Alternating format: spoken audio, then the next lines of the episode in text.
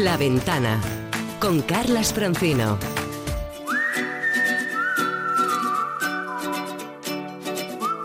El mejor de los viajes siempre es el próximo. Hey there, let's get away. We sure need a lazy summer day. La ventana de los viajes con Paco Nadal.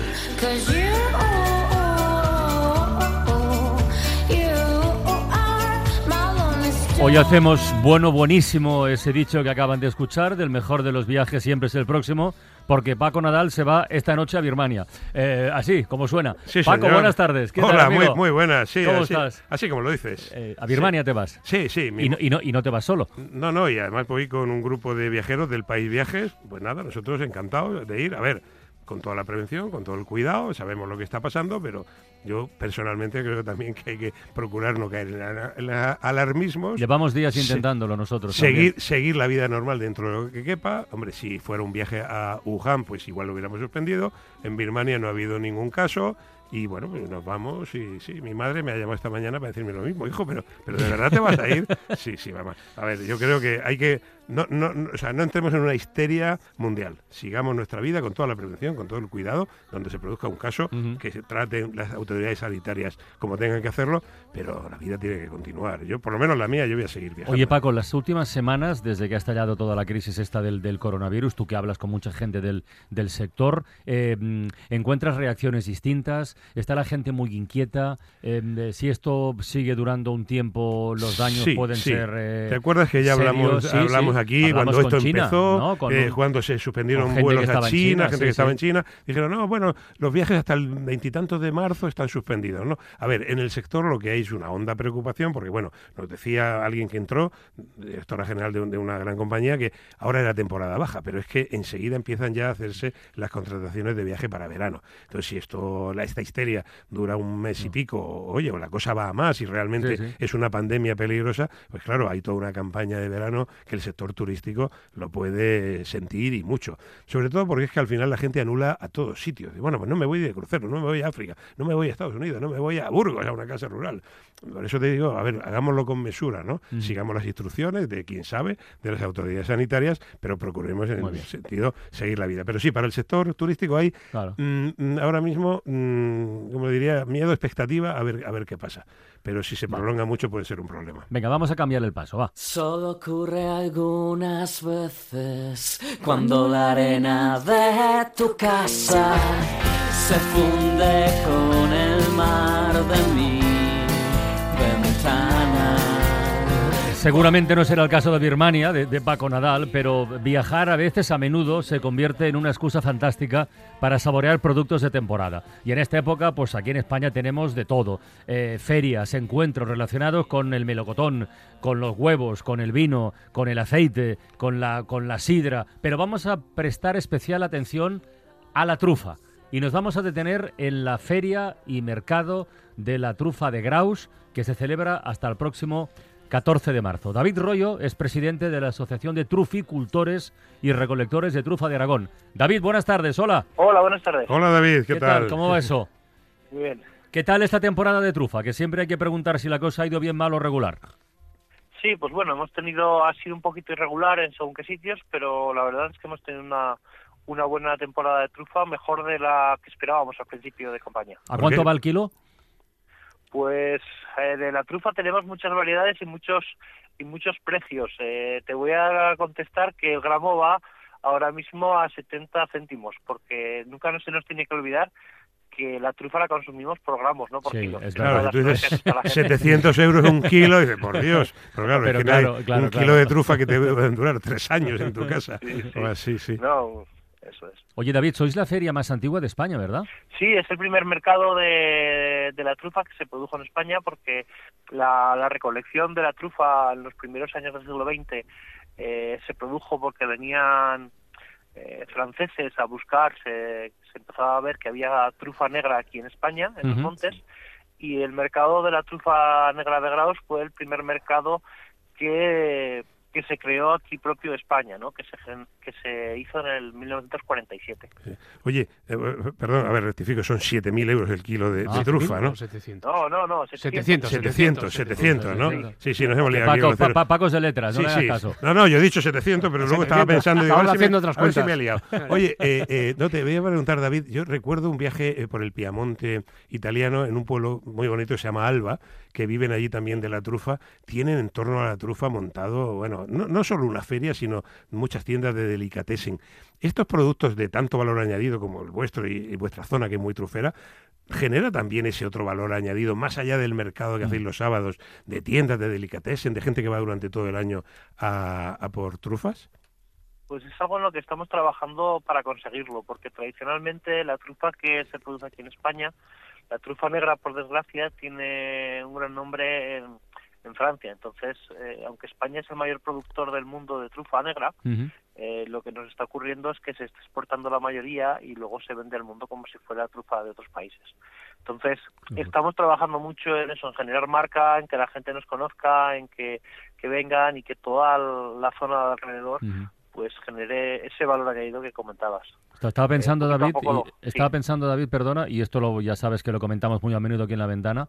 eh, el cultivo de la trufa y todo lo que genera alrededor puede ser o es ya un antídoto importante contra el problema de la despoblación. Sí, eso sin duda. El- la- mira, la- el cultivo de la trufa, aunque es un cultivo que cuesta mucho tiempo empezar a obtener ingresos, pero se da en zonas donde la, otro tipo de agricultura es marginal. Además, según cómo se monte, pues lleva lo que llamamos aquí turismo, ¿no? La gente le resulta muy atractivo, vienen a Mm. verlo, entonces se da el caso. Mi caso, por ejemplo, es un ejemplo eh, palmario de esto. ¿no? Yo estoy viviendo en un pueblecito de- del Pirineo que se marchó mi abuelo en el 57 y, y gracias a, a que hemos puesto las plantaciones de trufa pues estamos viviendo allí otra vez y, y es un pueblo que se abandonó totalmente y que ahora pues vuelve a tener vida. ¿Cuántos vecinos sois, por curiosidad? Cuatro. Cuatro, Cuatro. cuatro, uno, dos, tres y cuatro. Sí. multitud, eso ya en familia numerosa, sí, sí, sí. Bueno, yo, estoy contigo, David, y el ejemplo que te ponía de Italia, eh, pero es que esto, que nos has contado es lo mismo que pasa con el, el aceite de oliva, eh, que se lo llevan y luego lo venden, Sí. ¿no? Que yo creo que este tipo de productos bien puestos, bien etiquetados y empaquetados son una garantía de, de- de repoblar esas zonas. ¿no? David Rollo, que tengáis una feliz feria y mercado de la trufa en Graus. Y gracias por asomarte a la ventana. ¿eh? Muchas gracias a vosotros. Adiós, buenas tardes.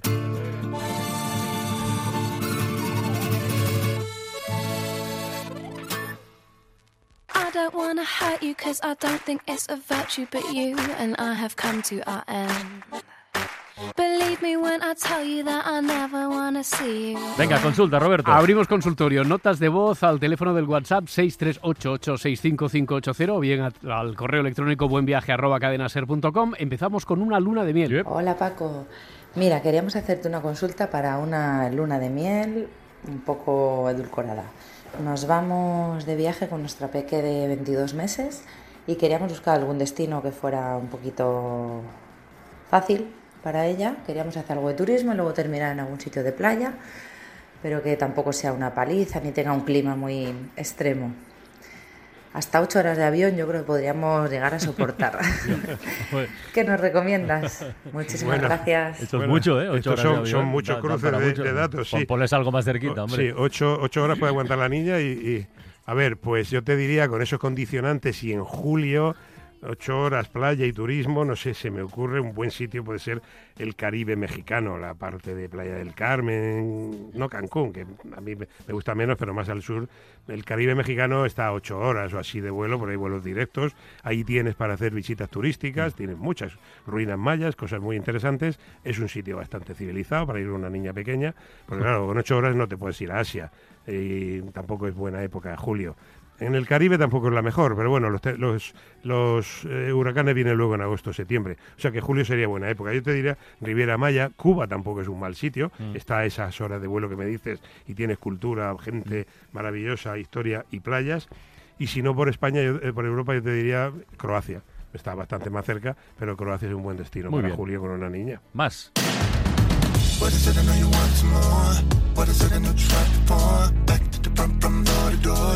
Vamos a quedarnos ahora en el centro de Europa, que es donde tiene pensado viajar Víctor de Donosti. Hola Paco, soy Víctor de Donosti. Quería preguntarte qué nos recomendabas para las vacaciones que tenemos pensado hacer este año por la zona centroeuropea. En principio la idea es visitar Praga, Viena, Bratislava, Bucarest y pasar también por el campo de concentración de Auschwitz. Estamos pensando ir la primera semana de septiembre. Eh, si aceptan o no aceptan euros, si llevar DNI solamente o también llevar el pasaporte, la tarjeta sanitaria europea es aceptada también sin ningún problema. Ah, una cosita, ¿qué tal se está recuperando Egipto como destino turístico? Gracias.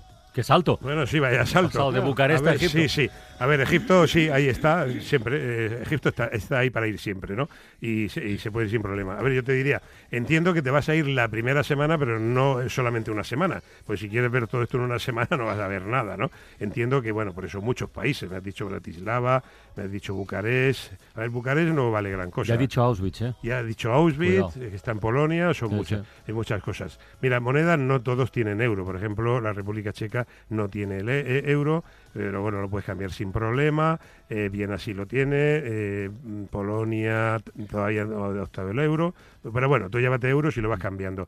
Eh, pasaporte DNI, con, en eh, Unión Europea, con el DNI te sobra. Tarjeta sanitaria, pues sí, pero tienes que consultar país por país porque la- en teoría hay una atención mínima, Mm. pero no está todo cubierto. Entonces te diría que, que miraras porque te pueden pedir copago para alguna cosa concreta. Mejor sáquete un seguro de viaje que no son caros y solucionado.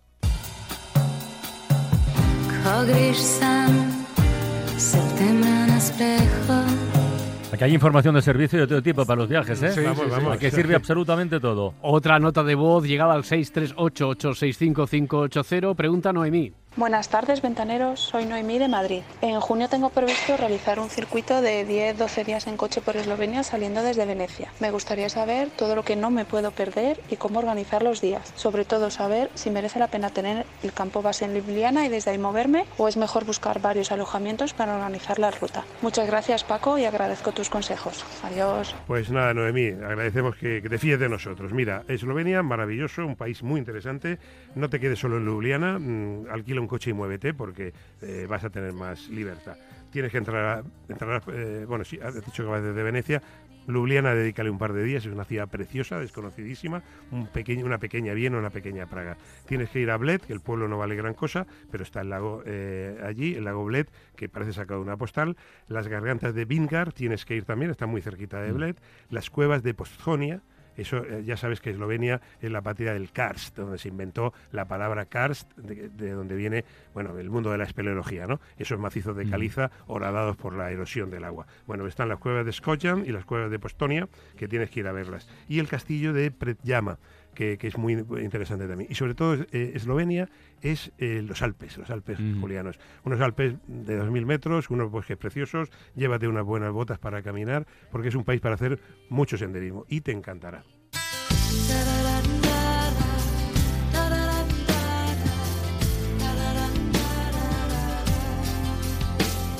Vamos cerrando ya esta ventana de los viajes, Paco, dado que hoy celebramos el Día de Andalucía. ¿Qué te parece si nos apuntas un par de recomendaciones con sabor andaluz? Pues muy buena idea. A ver, una, el Festival de Jerez, grandísimo Festival de Jerez. Empezó el 21 y hasta el 7 de marzo, bueno, pues Jerez de la Frontera, que voy a decir, una, una fiesta. Y un- una pincelada por hablar de un carnaval. Hay muchos Ah, bueno, y este claro. fin de semana es el fin de semana grande, pero el Carnaval de Cádiz, otro de los grandes, de los de fiesta turístico internacional, Qué bien. eh, lleno de ingenio y de gracia, hasta el 1 de marzo, el fin de semana perfecto para terminar disfrutando del Carnaval de Cádiz. Pues mira, ya para completar cerraremos con uno nacido en el puerto, con el gran Javier Ruibal, ¿eh? y con una historia de amor con una chinita. Ni Ah. coronavirus ni leches. Eso. Hasta el lunes. Adiós. Feliz fin adiós, de semana. coronavirus, adiós. Si tú me dejaras, iría a esperarte a las puertas de China.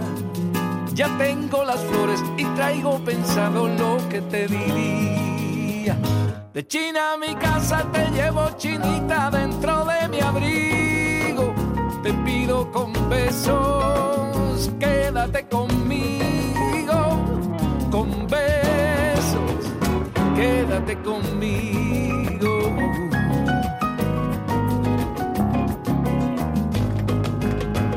Si me acompañaras verías ponerse la luna en Argelia, que ya no se pone, la tengo esperando que vengas a verla.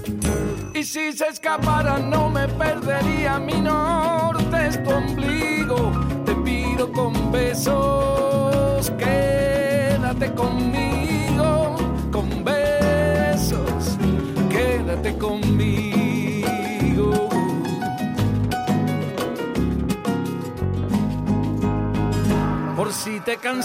Tenía pensado un paseo más corto, un sueño de fado con viño morado y amor en Oporto.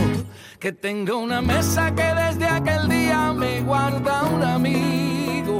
Te pido con besos, quédate conmigo, con besos, quédate conmigo.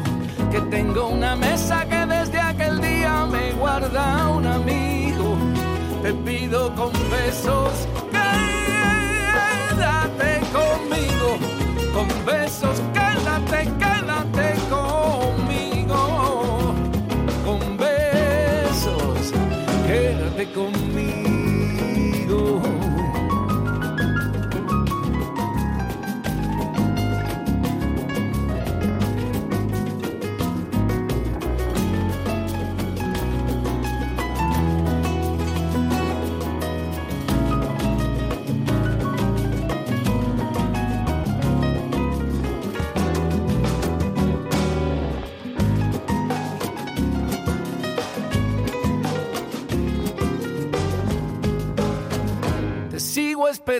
haciendo mil planes que ya ni recuerdas. Me paso los días pensando en hoteles, tirando reservas. Pero no me importa, no quiero mi china si no voy contigo. Te pido con besos, quédate, quédate, quédate conmigo. Con besos, quédate conmigo. De China a mi casa te llevo chinita dentro de mi abrigo. Y luego más besos